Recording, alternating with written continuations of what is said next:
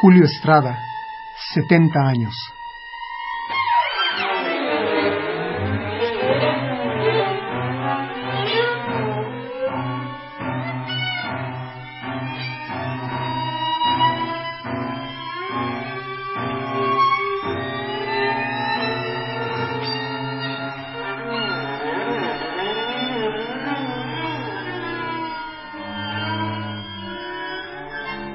Poder de la imaginación.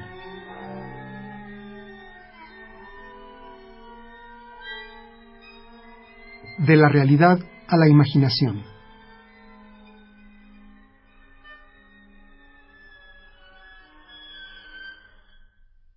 Yunowi Tlapoa. Yunowi quiere decir tierra fresca, continua, barro, y Tlapoa quiere decir eh, cálculo. Y es una obra para... Matla Tlapoa quiere decir cristal y cálculo para cualquier teclado. Forma parte de la colección de Yunowi, que son para cuerdas, teclados, ruidista, y el, último estreno de estas obras es para aliento, se acaba de hacer en Bremen en diciembre pasado. Es la obra en la que eh, recurro a las curvas que hay en Yunowi, el conjunto de cinco curvas que utilizo en, esta obra para, para cello solo, Yunowi Yei, y la convierto en música para un teclado. Estaba dedicada a Elizabeth Joindanska, pero me dijo que le iba a tocar a su manera. a mí no me vengas con tus maneras. Dice, no, si esto le hago lo mismo a, a Yanis y a Giorgi, se refería a Xenakis y a Ligeti.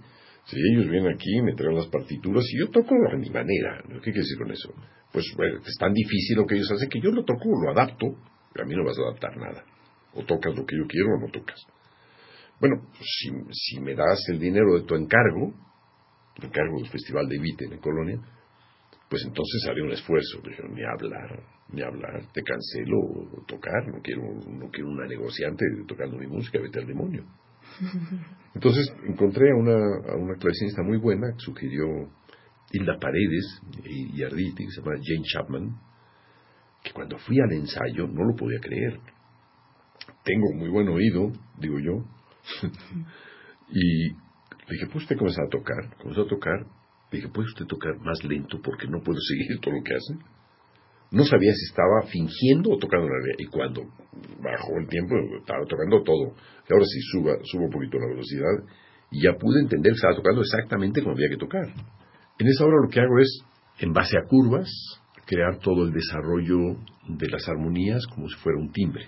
Con lo cual me acerco a esta continuidad característica que podría haber en algunas canciones en Mozart, a las que me refiero, y en Chopin, o a las que podemos encontrar en Ligeti. Pero en vez de hacer operaciones de combinatoria con las alturas, que es lo que ocurre con Ligeti, por ejemplo, en este caso es crear curvas que eh, conduzcan, digamos, eh, las permutaciones, la densidad de los acordes, que aumente de 2 a 3, 4, 5, etc., pero en una en unas transiciones muy, muy suaves, o que también eh, el contenido eh, armónico varíe mínimamente, que eso es parte de la, de la teoría de los intervalos. Y en otras épocas me dedicado a, a investigar y a crear la fusión entre discontinuo continuo, es decir, que ese es un concepto, bueno, muy muy de Xenakis y... No, no de él, no, no, no. Yo creo que he sido el, primero que se metió en, en, eso. Eh, no, Xenakis lo del discontinuo lo trabajaba a través de la estadística y cosas así, ¿no? Eh, sus modelos no creo que fueran, pues, era discontinuo, continuo sería eso, una lluvia, de, una, una nube de sonidos eh, que carece de conexión, pero sin embargo dentro de esa nube podemos hablar de un continuo, como si fuera un fluido, ¿no? Un gas, se distribuye de una manera continua, ¿ok? Pero no, no es tanto eso, es, es eh, para mí esa función entre discontinuo y continuo proviene más de Mozart. Es decir, cómo la fluidez, la continuidad en las sonoridades, en las armonías de Mozart, está hecha con la discontinuidad de la escala. Eso que nos hace sentir que en Mozart hay, una liquidez, hay unas transiciones muy suaves, muy tersas, muy aterciopeladas, que no tienen esa rudeza que tiene, por ejemplo, Haydn, su contemporáneo, y que, ah, casi casi van cambiando de uno en uno, es cambios mínimos. Es lo mismo que encontramos en Chopin, que es el, gran heredero de Mozart. Escuchar, escuchar a Chopin muchas veces ciertos pasajes te dan la impresión de que está resbalando, de que no hay transiciones muy fuertes, sino que son muy delicadas, que son eh, extremadamente sutiles. Eh, a veces se le asocia con la feminidad del personaje. Y bien, eh, está bien, no tiene ese carácter tan afirmativo. Eso es parte del continuo dentro del discontinuo. que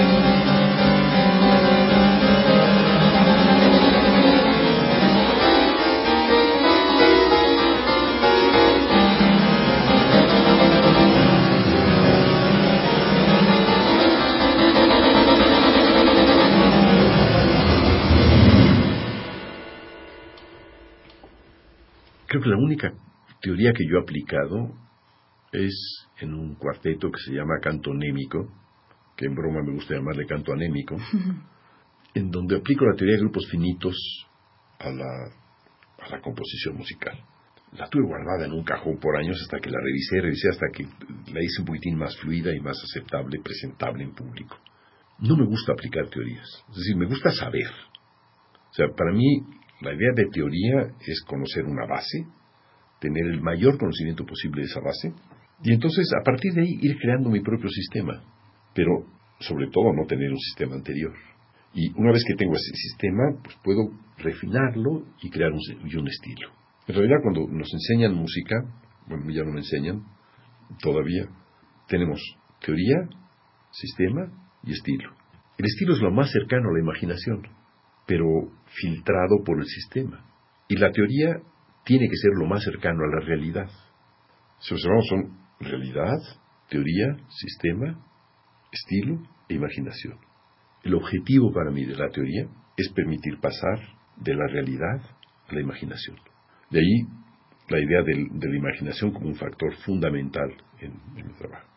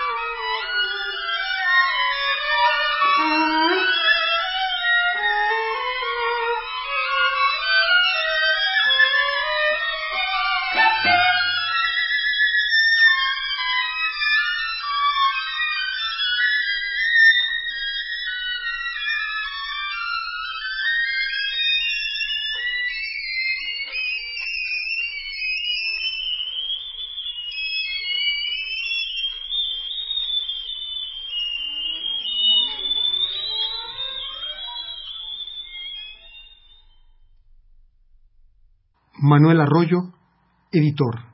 Yo lo conocí en pantalón corto. No porque fuésemos muy jóvenes, sino porque apareció en una playa donde yo estaba con su mujer. Eh, fueron a. Su mujer se quedó con otra amiga que andaba por ahí. Yo me quedé de pronto solo con él. Y empezamos a hacer una conversación de circunstancias sabíamos uno quién era el otro. Pero sé por qué poco a poco la conversación derivó hacia la música. No sé por qué. Yo soy aficionado a la música y también a la música contemporánea. Y cuando él me dijo que, que era compositor, entonces me di cuenta de que yo había escuchado algunos eh, eh, cuartetos suyos eh, grabados por el cuarteto Arditi. Y me acuerdo que le pregunté si conocía a Carrow que es un personaje que bueno siempre ha intrigado mucho y me ha gustado me gusta mucho su música aparte de su historia personal por haber estado en la guerra de España en la Brigada y resultó que, que que Julio lo conocía, bueno, era casi su discípulo, era íntimo amigo suyo. Yo ya conocía algunos algunos compositores eh, mexicanos. Me di cuenta enseguida que era mejor no nombrarlos delante de Julio. Y, y así es como lo conocí, por esa casualidad y sin que nadie nos presentase y en pantalón corto porque estábamos en la playa. Sí, bueno, lo primero que tengo que hacer es, resolver problemas de mi imaginación. O sea, te puedo decir que en, mi casa, bueno, Belia y mis hijos eh, estaban muy preocupados conmigo por muchos años, ¿no? Y yo me he pasado años en un sofá viendo hacia el techo, viendo cómo resolver un pasaje que había, por ejemplo, imaginado que tenía 15 años, ¿no? O cómo resolver algo que he escuchado a las 4 de la madrugada hablado con Belia. Al día siguiente no se recordaba nunca de lo que habíamos hablado, pero durante las cuatro de la madrugada en la conversación me daba todas las respuestas que me inquietaban, y tú qué crees de esto y lo otro, en fin, siempre dialogaba maravillosamente, en, estando despierta y en sueño. Y en ese despertar es cuando analizas tus sueños, pero es un poco parecido al psicoanálisis, ¿no?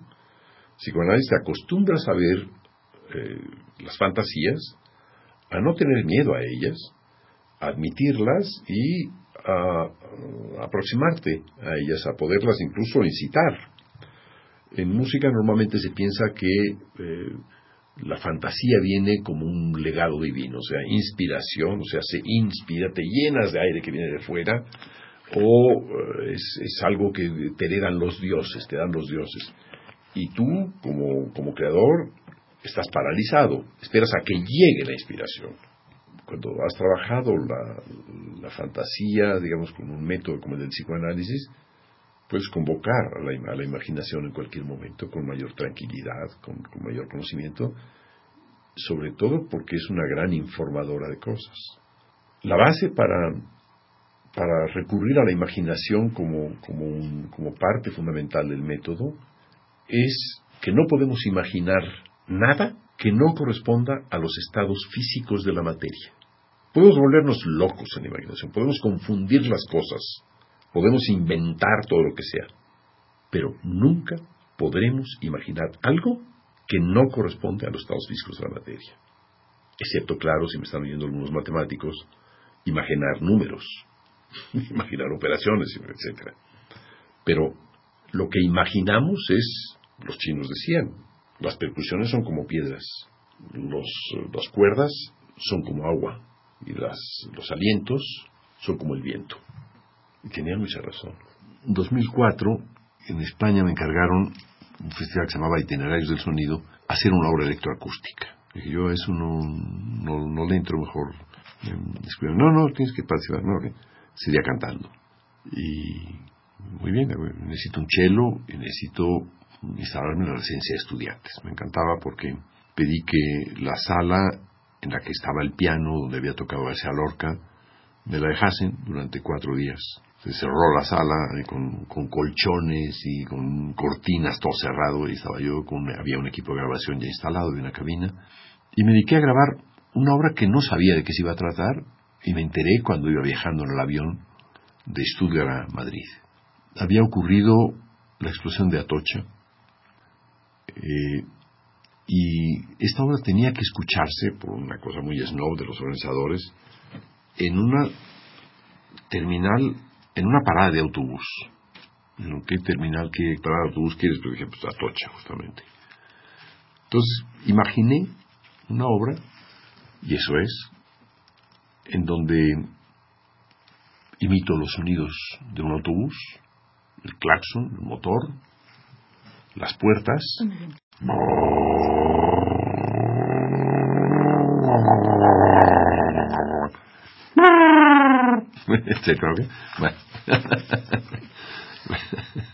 me sale bien, ¿no? Pero son autobuses españoles, claro, ahí me sale el acento, la Z.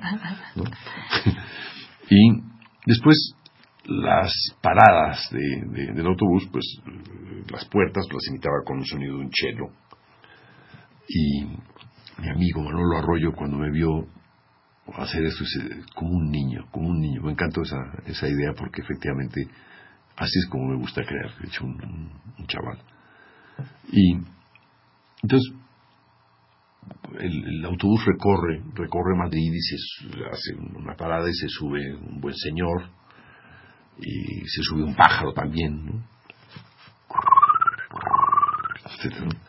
Después sube una señora con su niño, que identifico como una castañuela y una castañuelita. y un diálogo entre la madre y el niño. Y suben así distintos personajes y comienzan a sonar por todos lados. Sube un, un tipo con su radio que pone ahí la música. Suena un poco a fax, así musicalizado. no, no, no sintonizaba la estación hasta que sube un político español de derechas extremas, como, ya sabemos que existen, acompañado de unos terroristas. Y entonces comienza a escucharse un canto un poco, un poco duro de esos terroristas, ¿no? Y en un momento hay una explosión. Y se escuchan ya los, los lamentos, el duelo, la tragedia y después ya un poco la ceremonia de duelo hasta que el autobús llega a su terminal y arranca de nuevo como si no hubiera pasado nada al principio. Tiene algo de, de chaplinesco y shakespeariano. Eso, eso también me, me, pareció muy atractivo. Es quizá una de las pocas obras de humor. Cuando la escuchó Belia, por ejemplo, Dice, pues yo no encuentro nada del autobús, me gusta porque suena música. Dije, bueno, muy bien, no, tienes, no estás obligada a seguir la corriente a mi cuento, ¿no? Pero, pero fue una, una, una, una experiencia que me condujo a entender que yo podía abandonar la mesa de trabajo y situarme al frente de mi propia música.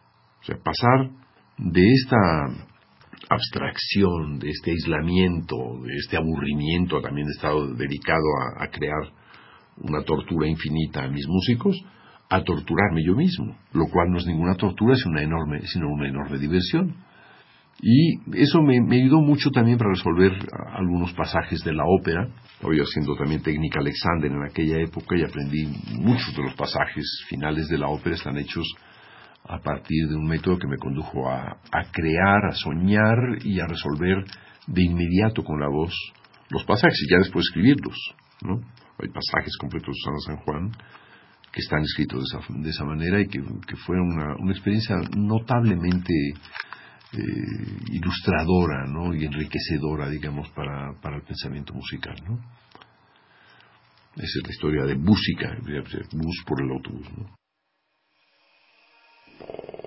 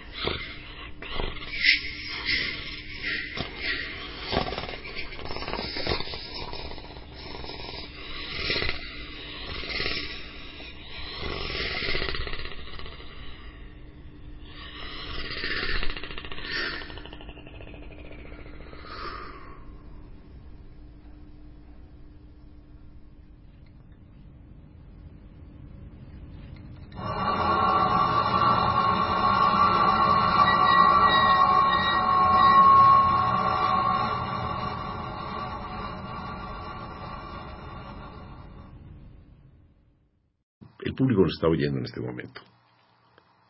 Escuchen que están al interior de una campana. No hay badajo, es una campana inmensa. Es como un cuarto enorme. Tiene tres metros de ancho por cinco de alto. No se oye nada. Pero ingresan unas abejas y comienzan a volar encima, a dar vueltas en muchos sentidos, creando círculos en sentido contrario a velocidades contrarias, y rozan apenas las paredes de la campana. Estoy seguro que el público está oyendo ya una suerte de polvo metálico que puede desprenderse y casi caer con la gravedad. Pero pronto de esas campanas, perdón, de estas, de estas abejas se agrupan y forman en el centro de la campana una piña. Y comienzan a batir intensamente. Comienzan a crear todos estos zumbidos que se van expandiendo gradualmente y que repercuten en las paredes.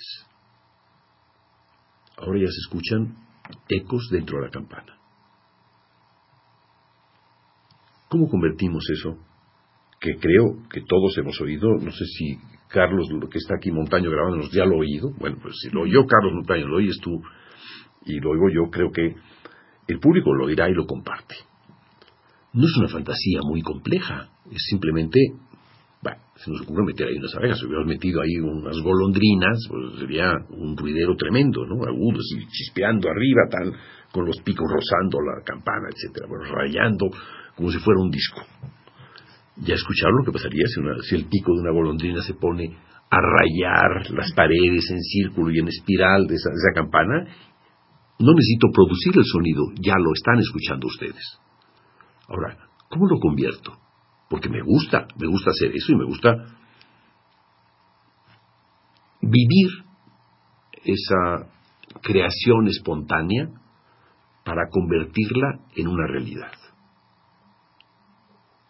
Basta con platicarlo, porque sé que ya ocurrió. Es decir, estoy convencido de que la música puede ser una experiencia de transmisión verbal a través de un libro. La ópera que dedico a Belia que es lo que llevo trabajando hace cinco años, es un argumento, el libreto, que es un libro que lee el público, y son experiencias de lo que se oye, independientemente de lo que se oye fuera. Pero es oír. de lo que, lo que he descrito es ya música para mí. Esa es la diferencia entre música y obra. Para llegar a la obra, entonces tengo que capturar todas estas descripciones y decir, ahora, ¿cómo voy a hacer para que suenen estos sonidos? ¿Cuántos sonidos hay? ¿Cuántas abejas hay? ¿Cuántas sería necesario para que esto tenga el aspecto similar, para que se parezca a esta fantasía? ¿Con qué lo hago? ¿Utilizo violines? Eh, es demasiado evidente. Quizá les pongo a los violines, en vez de usar la, la, crine, que usen el leño. Y quizá los pongo a, hacer movimientos extremadamente rápidos a todos ellos o quizá los coloco en una posición en la que zumben de alguna forma. Okay. No tengo la solución todavía, pero tendría que buscarla. Ese es, digamos, el planteamiento, el problema que te genera una fantasía. ¿Cómo la convierto en la realidad? Convertirla, ¿qué quiere decir? Bueno, escuchar con todo cuidado qué es lo que está pasando. Es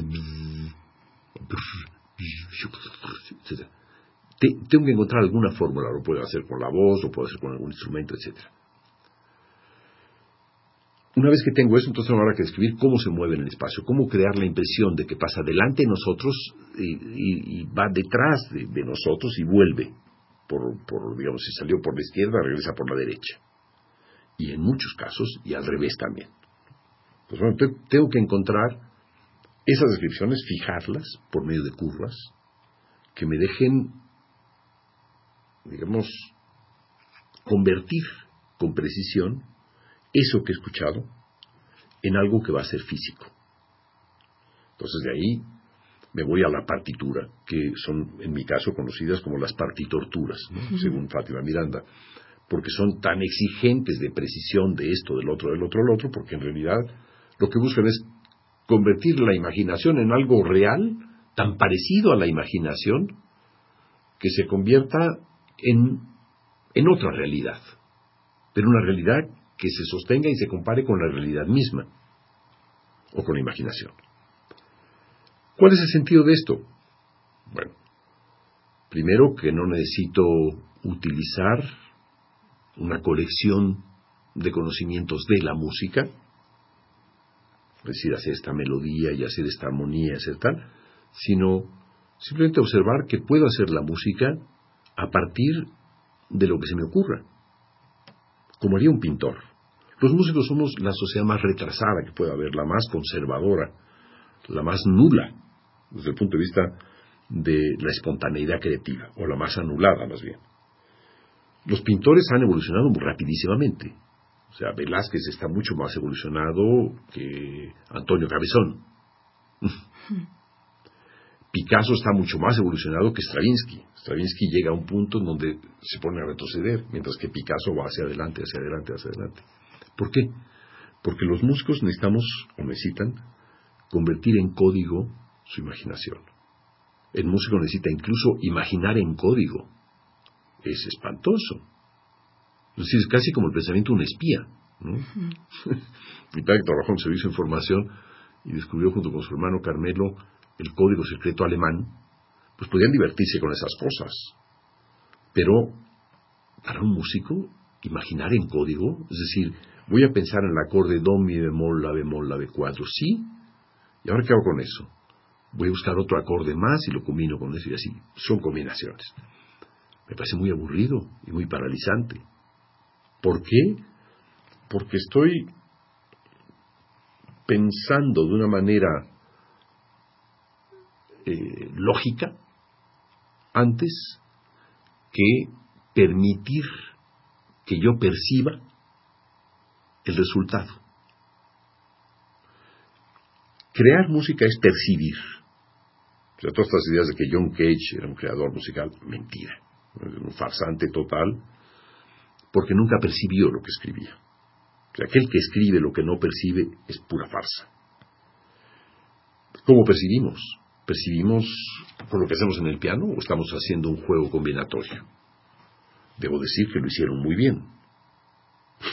que Monteverdi, Bach, eh, Haydn, Mozart, Beethoven, Schubert, Schumann y Brahms lo hicieron muy bien, y Wagner. Pero después de eso, que vino un desastre en el que nadie pudo entender nada. 50 años o 60 años pasaron sin que se pudiera entender qué hacer, porque cayó todo un sistema. ¿Qué se hace con, ante el problema? Crear sistemas todavía más rudos, más difíciles. De ahí la importancia de entrar a la imaginación. Es decir, cuando un sistema llega a saturarse, cuando es imposible manejar toda su complejidad, lo que puedes proponerte es reducir esa complejidad y acudir a algo tan simple como la imaginación, que tiene muchísima riqueza.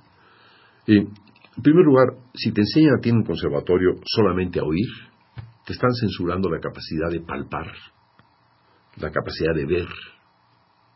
Es decir, están censurando algo que es profundamente humano en el sentido de que los recursos de la sinestesia se ponen en juego para captar y entender mejor lo que estás imaginando. Si yo estoy hablando de los batimentos, de los zumbidos de las abejas, será todavía mucho mejor percibido si lo palpo, si lo veo, no solamente si lo oigo. Es decir, esta idea de, bueno, de cerrar todos los sentidos. de, hecho, si tú estás describiendo esta campana y las abejas, lo estamos viendo. Y como la estamos viendo, la estamos oyendo. Claro, e incluso, de alguna manera, cuando estoy diciendo que están raspando las paredes de la campana, estamos palpando la campana.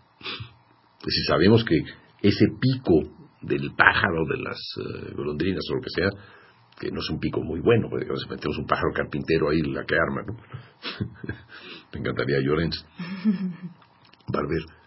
Eh, si ponemos todo en juego y entonces nos damos cuenta que, bueno, que la música es una invención analítica, es demasiado reciente, la música tiene 600 años en Europa, tiene mil años en, en China, pero en realidad es, digamos, reducirse, concentrarse en un solo campo que censura otros campos y que esos campos podrían ayudar muchísimo a entender la imaginación y a desvelarla con mayor libertad.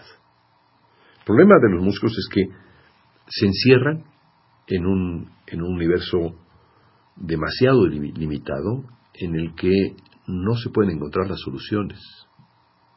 No conozco a gente más limitada que los músicos, a gente más religiosa en el peor sentido de la palabra. Eh, funciona muy bien, porque es una escala de siete sonidos.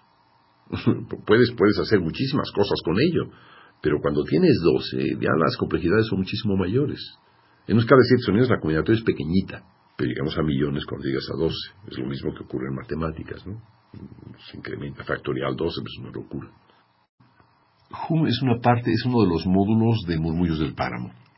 Murmullos del Páramo, la ópera está constituida por siete módulos distintos. Uno es Miklan, que es un trío con la voz femenina, con trabajo y ruidista, y Hum es un quinteto vocal. Eh, en realidad para mí es, eh, es, lo más cercano de lo que he escrito a lo que mm, pueda reflejar mejor mi, mi emoción y en donde me revela que la voz puede ser muchísimo más rica que cualquier laboratorio electrónico. Hay, hay todo en, en Hum, hay, hay, duelo, hay amor, hay humor. Es la, es la obra quizá que más, eh, que más quiero y que, que de alguna manera me remite a los madrigales, al inicio de los madrigales, tiene un poco ese vínculo con Monteverdi de cinco voces ensambladas, a veces es un solo, un dúo, un trío, cuarteto, quinteto, etc. Pero en donde, en donde exploro como nunca lo había hecho la voz, más que en Miklan con, con la voz de Fátima Miranda, ¿no? Eh, eh, son 21, 21 distintos segmentos que se van esparciendo a lo largo de la ópera, se van sembrando, son, son instantes en donde el coro, pues es un poco el coro griego también, ¿no? que hace los comentarios a las situaciones que están, que están viviendo. Y es representar animales, o representar personas, o representar la, la naturaleza, el viento, los truenos, etcétera. Me gustaría seguir escribiendo más, más, más, más obras así para, para conjunto vocal, que es en donde me siento más a gusto. Y la versión que tengo, no es de los Neue Vocal Solisten, para quienes le escribí, nunca llegaron a hacer, a hacer una grabación allá ellos. Entonces la hice yo, sin embargo. La hice para el Festival de Donaueschingen en 2003, creo que fue el encargo que me hicieron de esta obra. Y tenía yo que ver, porque además la obra se, se distribuye en un grupo de 12 bocinas alrededor del público, forman una, una bóveda que te hace sentir que los sonidos que están arriba pues vienen de la, de la realidad y los que están abajo vienen del inframundo rulfiano. Entonces, la distribución espacial es fundamental y para probar esa distribución espacial tuve que cantar yo mismo todo lo que había avanzado. Creo que son como 15 fragmentos que canté cuando lo mostré al director del Festival de Donaueschingen, me dice, ¿y por qué no lo cantas tú en vez de los Nuevo Solisten? Pues porque perdería yo a mis cómplices, ¿no? O sea, si, yo me quedo cantando solo mi música, pues imagínate, en la loma, ¿no? y ahí aprendí que, es anterior a música justamente, ahí aprendí que podía, que podía cantar y que, y que controlo todo lo que, lo que hago. En realidad, nunca he escrito una música que no pueda cantar. Nunca he escrito nada que no pueda cantar yo mismo, y eso ha sido, digamos, mi defensa ante todo. Cuando los músicos protestan y me dicen esto no se puede tocar, si lo canto yo y tú no lo puedes tocar, ¿te parece que te cambie?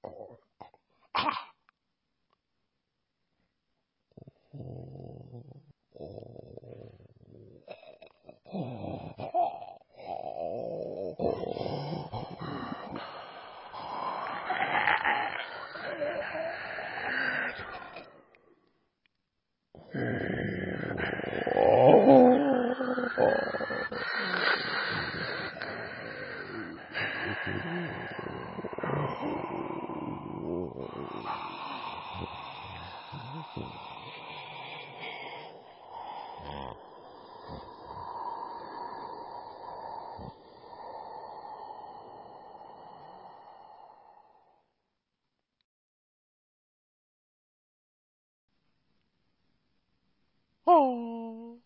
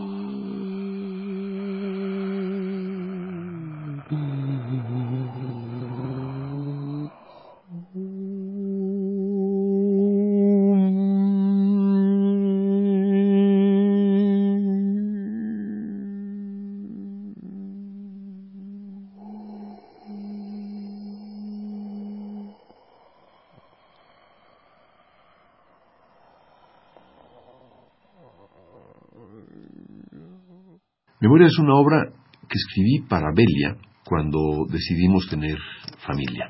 Para ella, pianista, pues había estado toda su vida dedicada al piano y se había pensado a sí misma como pianista y no como, como madre. Entonces escribí una obra en la que todas sus manías típicas de los pianistas, de estar haciendo así con los dedos en el teclado, ¿se oye ya? Bueno, los convirtiese en melodías, en melodías eh, obsesivas. Y lo que creé fue una partitura en la que se repite siempre de una manera distinta un modelo. Y puedes pasar de un modelo a otro y a otro y a otro y a otro. Y fue una, una gran alegría porque Belia, que siempre tuvo un talento de, creadora musical, pero que nunca lo, desarrolló, ahí lo llevó a cabo y me superó, como siempre. Siempre tenía una, una capacidad, una inteligencia, una sensibilidad, una, capacidad artística extraordinaria que convirtió esta obra en su, su, su obra, su obra misma, ¿no? Era la obra que más tocaba más frecuentemente y con la que siempre, bueno, podía yo salir airoso, airoso de mi, de mi escaso repertorio, ¿no? Ella lo salvaba, nada más con su presencia, parecía que, bueno, sublimaba todo, en fin, el último concierto que dio en la De la realidad a la imaginación. Galindo, eh, está grabado en video y está en YouTube, o sea, se puede, se puede ver. Es, muy hermoso porque ya después no pudo, por problemas de, de salud, no pudo utilizar su brazo derecho y fue el último concierto que pudo tocar. Lo hizo maravillosamente, como siempre, ¿no?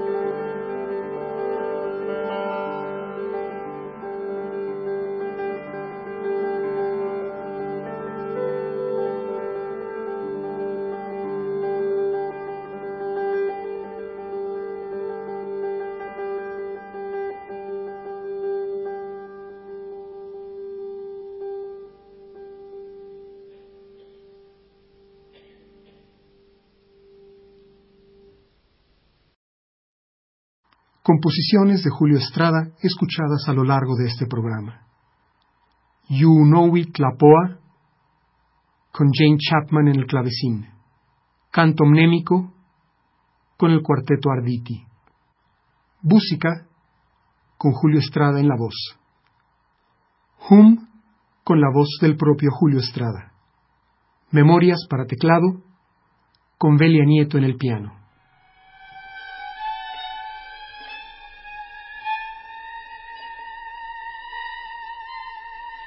Julio Estrada, 70 años.